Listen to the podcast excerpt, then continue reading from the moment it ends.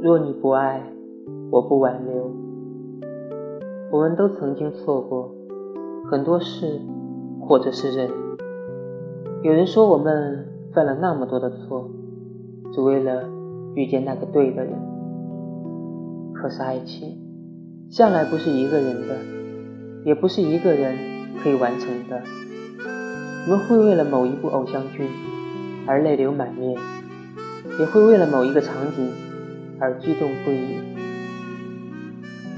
一个人久了，也会去羡慕，羡慕那些属于两个人的幸福与感动。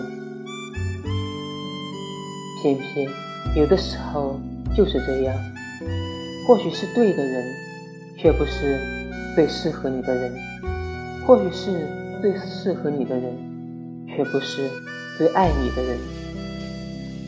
缘深缘浅，路长路短。请原谅我的害怕，我的胆怯。若你不爱，接下来的故事我弃权。